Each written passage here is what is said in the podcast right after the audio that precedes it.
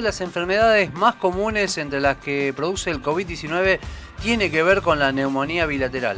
Para conocer más sobre esta enfermedad y sus efectos colaterales, estamos en comunicación con la doctora Carolina Capelletti, neumonóloga. Doctora Capelletti, bienvenida a Noticias al Toque.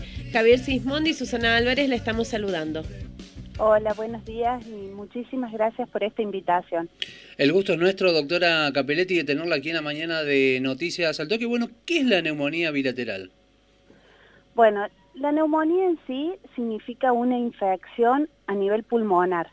Es lo que nuestros abuelos hablaban de pulmonía, actualmente lo llamamos neumonía. La neumonía puede ser producida por múltiples gérmenes, bacterias, virus, parásitos. En este caso, y debido a esta pandemia, el coronavirus produce esta infección, esta neumonía, que tiene como característica poder afectar a ambos pulmones produciendo una infección, que es lo que nosotros llamamos bilateral, porque afecta a los dos pulmones y en distintas zonas de los pulmones, eh, haciendo que el compromiso de la función de los mismos se pueda llegar a ser eh, severo. ¿Puede ser que una persona que esté cursando la neumonía bilateral por COVID-19 no tenga síntomas? Sí, en realidad es así. Eh, este virus ingresa al organismo a través de la vía aérea superior, o sea, a través de otra persona contagiada que puede estar con o sin síntomas, eh, a través de las gotitas de flush, que son mm, gotas microscópicas de saliva, que ingresan a nuestro organismo por nariz o boca y eh, primero se aloja a nivel de vía aérea superior, produciendo una inflamación de la laringe, que es lo que produce el dolor de garganta, característico de esta enfermedad o la congestión nasal. Y luego ese virus sigue bajando por vía aérea, o sea, por tráquea y por bronquios hasta los pulmones y produce una eh, invasión de células a nivel bien de la parte profunda de los pulmones. Yo creo que el 95 o 90% de las personas pueden llegar a tener este compromiso más profundo de pulmón, en la zona donde se realiza el intercambio de gases, o sea, la principal función del pulmón es que ingrese el oxígeno a la sangre y a su vez elimine el dióxido de carbono que se produce en nuestro organismo. Si este virus llega a afectar estas células más profundas donde se hace el intercambio, eh, se producen síntomas más severos. Pero si hay una escasa afectación del pulmón, puede haber neumonía sin que tenga el paciente grandes síntomas, a lo mejor un poco de tos, eh, unas líneas de fiebre o incluso algunos sin tener eh, ningún síntoma. Em, muchas veces nos pasa que pacientes que ya han tenido, la que ya han cursado con la infección aguda, concurren al consultorio luego del alta epidemiológica para un control y nosotros debemos hacer algún estudio de imágenes de pulmón, ya sea una radiografía o una tomografía, y vemos que ha habido algún compromiso. Por supuesto, a mayor compromiso, mayor síntoma. Cuanto menos compromiso hay, el paciente puede estar asintomático o muy leve. Doctora, ¿y cuáles son los síntomas, sobre todo, que uno tiene que estar atento, eh, sobre todo las personas que, por ahí contraen este COVID-19? Bueno, lo más importante es que eh, este virus se caracteriza porque eh, la primera semana cuando el paciente está contagiado, que todavía se localiza en vía aérea superior, puede dar síntomas generales como fiebre, dolor de garganta, congestión nasal. Ahora, cuando sigue con fiebre o reaparece la fiebre alrededor del séptimo, octavo o noveno día desde el inicio de los síntomas, o empeora la tos, una tos que generalmente es una tos seca, o sea, no tiene expectoración, esos son síntomas que hay que darle, eh, son signos de, síntomas de alarma para que el paciente sí o sí haga una consulta con un médico, ya sea telefónicamente o en las guardias donde o instituciones donde atienden estos pacientes respiratorios febriles. El otro síntoma muy importante, que es lo que nosotros siempre estamos preguntando, es si el paciente siente falta de aire, si siente que se agita o si siente dificultad para respirar.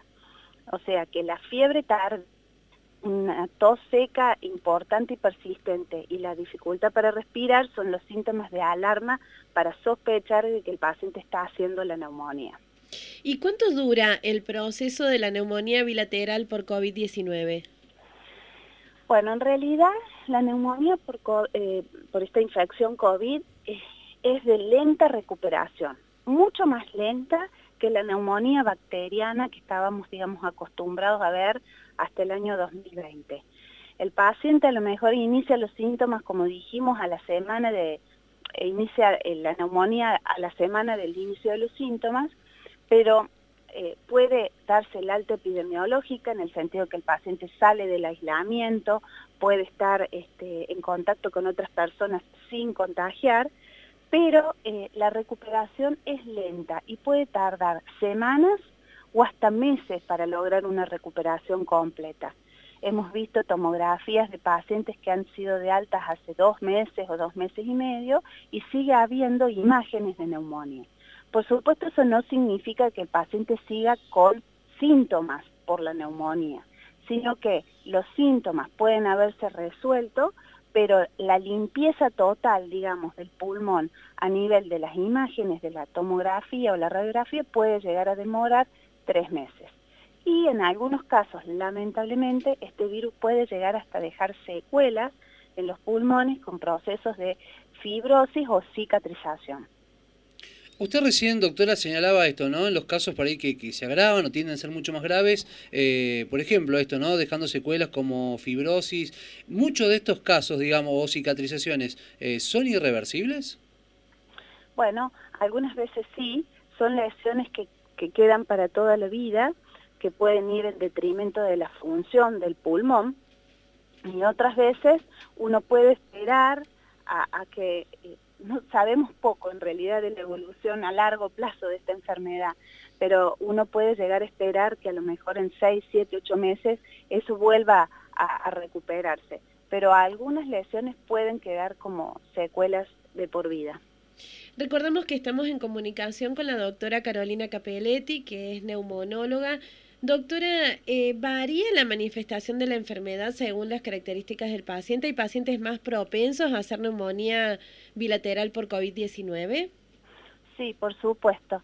Nosotros sabemos que hay factores de riesgo para que la infección COVID-19 se agrave y se complique con, con, procesos más severos. Los factores de riesgo generalmente eh, son los mayores de 60 años, pacientes con enfermedades crónicas, ya sea eh, cardiovasculares, o sea, pacientes con problemas isquémicos coronarios, hipertensos, diabéticos, pacientes con problemas renales crónicos, pacientes con problemas respiratorios crónicos como EPOC o asma, o aquellos que por cualquier otra enfermedad están sometidos a tratamientos inmunosupresores, que generalmente son aquellos con enfermedades autoinmunes. Doctora Capelletti, si el paciente ha sido vacunado contra el COVID, ¿la enfermedad eh, suele presentarse de forma mucho más leve? Sí, así es. La idea es, eh, o esta eficacia que hablamos tanto de las vacunas, que puede llegar a más del 90% cuando el paciente ha recibido las dos dosis, eh, nos protege de esta enfermedad severa. O sea que el contagio se puede presentar igual. La persona va a tener una enfermedad mucho más leve que hasta podría pasar si uno no hace el, eh, el en el momento, como una gripe común o habitual que tenemos en, nuestra, en la época invernal.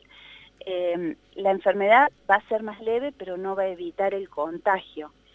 Con una dosis de vacuna, que es lo que estamos intentando lograr, ampliar la población eh, vacunada, aunque sea con una sola dosis, la eficacia disminuye, pero la persona vacunada aún con una sola dosis va a tener una enfermedad más leve. Em, la idea es eh, ampliar el grupo poblacional vacunado, aunque sea con una sola dosis, para evitar el desborde del sistema sanitario. Leíamos, doctora, que en Europa se ha diseñado un método de ADN para prevenir la neumonía bilateral por COVID-19. ¿Esto se conoce acá en Argentina? ¿Llegará o llegó de alguna manera? No, por ahora no estamos haciendo eh, ninguna, a ver, no hay, no hay eh, tratamientos todavía específicos para la enfermedad que sean realmente eficaces, tampoco tenemos tratamientos preventivos, por lo menos que estemos usando actualmente en la Argentina. Eh, lo que está haciendo la Argentina actualmente es buscar si no tenemos cepas propias en nuestro país, o sea, así como hemos escuchado estas variantes Manaus, británica o de Nueva York, eh, lo que está, o de Sudáfrica, lo que estamos buscando es ver si no hay eh, cepas propias en nuestro país, investigando el ARN, el, el virus en vez de ADN tiene ARN, es otro tipo de material genético. Entonces, cada tantos hisopados en el Hospital Malbrán de Buenos Aires se busca investigar el ARN del, del virus que se detecta para determinar si no hay alguna variante con respecto a el, ARN original que ya se conoce desde enero del 2020, que lo, lo, determinaron eh, los chinos, y lograr si hay alguna cepa propia de nuestro país.